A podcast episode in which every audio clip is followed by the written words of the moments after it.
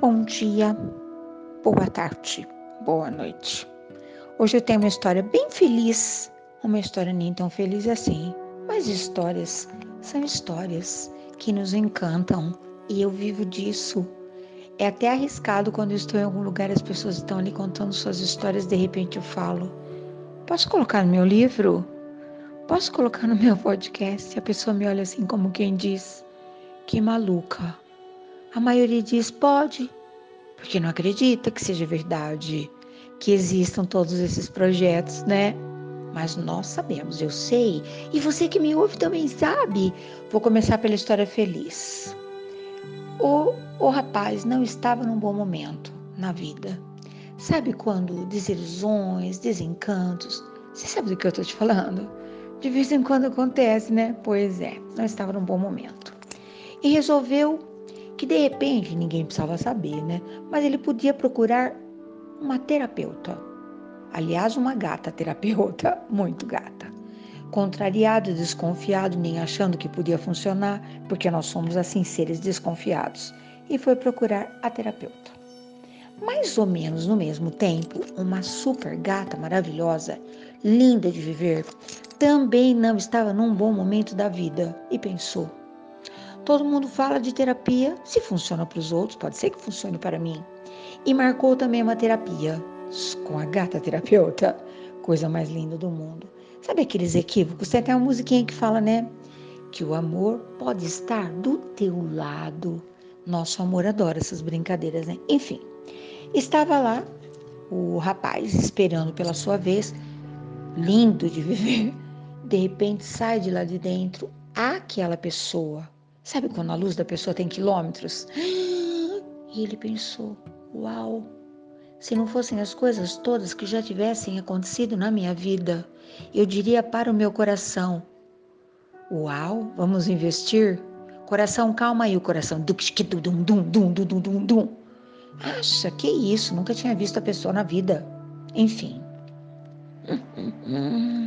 Enquanto isso, a criaturinha, que estava também desiludida, saindo do consultório da terapia, olhou e pensou: Uau, se o meu coração não estivesse todo marcado, todo amarfanhado, todo desiludido, que gatinho! Acho que eu investiria, mas não. Não, não, não, não, não. ainda estou tentando me recuperar. Oh! Não é que a vida imita a arte ou a arte imita a vida, eu sei lá. Enfim, quando o rapaz entrou para o atendimento, falou para a terapeuta: Quem é a pessoa que acabou de sair daqui? Não posso falar. Isso não é ético. Isso que não é ético. Qual é o problema? Só me fala quem é ela. Eu não posso falar. Mas eu posso dar uma dica. Vocês têm atendimentos para a próxima semana invertidos. Hoje ela veio primeiro, a semana que vem você vem primeiro. Ele falou: Uau! E a pessoa, a, a, a gata super linda, que não estava querendo nem um pouco se apaixonar novamente, perguntou para a terapeuta: Quem é o gatinho? Ah, não posso falar. Mas vocês têm atendimentos, sabe assim, bem pertinho um do outro? Como quem diz: É só esperar. E aí, naquele corredor, o bebedouro, bem no final do corredor, no consultório da pessoa, na antessala. E o rapaz, lindo de viver, com o coração saindo pela boca, na semana seguinte, aproximou-se da super gata e falou: Passa seu número de telefone, eu tenho vontade de te conhecer. Ela disse: Não, vou passar número de telefone. Vai lá no meu, sabe, canais onde você pode descobrir quem é a pessoa. Pensa em pessoas de mundo absurdamente diferentes, profissões totalmente diferentes. Mas foi fantástico a hora que ele olhou e pensou: hum, essa criatura não é qualquer pessoa. Aí você já vai fazendo as suas estratégias, né? Que coisa linda. Ele me autorizou a contar a história. Hoje eles são casados, são uma família já não os casei, que pena, quase. Eu não sei por que razão, acho que eu não tinha data, não lembro direito. Quase que os casei. Mas não importa, não celebrei a data do casamento, mas estou celebrando essa alegria de contar aqui no nosso super mega podcast, porque esse Spotify adora essas novidades. E aí eu deixei a história, quer dizer, triste, mais ou menos. Que spoiler para contar, né? Essa é antiga, do tempo dos meus avós. Um tempo que os pais negociavam casamento para os seus filhos. Era um acordo. Não, casamento era uma coisa louca, né? Continua sendo uma coisa louca, mas naquele tempo era com esses, sabe, contratos, acordos e tal. E o pai havia negociado a mão da filha linda de viver, jovenzinha ainda, e avisou-a que o noivo viria para jantar para eles tratarem de negócios. Ai, coisa horrorosa, né? Hum, bom, mas enfim, vamos lá, né? Que a história continua. Hum. E a criaturinha ficou doida para saber quem era, porque também não havia a menor chance de falar não aceito, não quero, essa rebeldia não cabia para esse tempo tão antigo. E ela uh, estava, estava o pessoal todo preparando na fazenda, os pratos que iam levando lá para a mesa tal. E a criaturinha, ela não podia participar do jantar. Olha que coisa absurda. Jantar só para homens. Ai, eu adoro estar vivendo nesse tempo, né, das mulheres empoderadas. Imagina que alguém vai falar que eu não posso ir em algum lugar. Fala sério. Eu vou onde eu acho que eu posso, por minha conta e risco. E falo isso para as filhas, para as netas também. Seja responsável, seja autônoma e use a sua liberdade a seu favor, né? E a criaturinha que não podia participar do tal evento, que era um evento, um jantar de negócios, que continua acontecendo ainda hoje, né? De um jeito diferente. Espiou pelo buraco da fechadura, já escutou um negócio desse?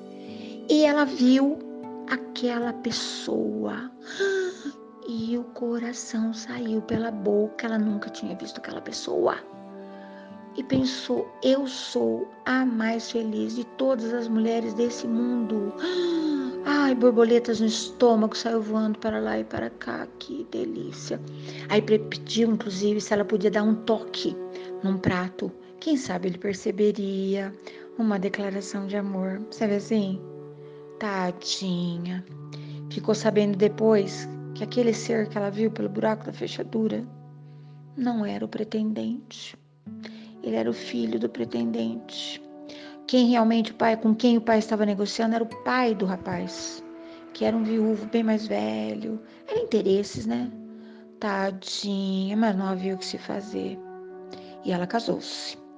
Casou-se, ficou oito anos sendo a criatura mais como era de ser, né? Obedecendo todos os combinados que ela não havia dado um pitaco, como diria meu avô. E um dia ele infartou, morreu. Foi um bom marido, foi um bom marido. Uma história forte, uma história triste, mas fez o que sabia, fez o que podia, né? E muito tempo depois, porque ela saiu dali, uh, recebeu uma boa herança. Oi! Foi para São Paulo, estudou e 20 anos depois ela casou-se com aquele aquele ser que ela havia visto pelo buraco da fechadura, uh, que não casou com ninguém, ficou esperando, porque também se encantou por ela. Cada história, não é? Pois é. Bom, histórias de amor são todas elas cheias de, de coisas, né? meticulosidades e segredos. Mas eu reforço, a gente não sabe de nada. O amor pode estar do seu lado, como diz a música que eu gosto tanto. Hoje eu fui assim, certeira, né? Mexendo com teu imaginário. Pois é, eu vou, mas eu volto.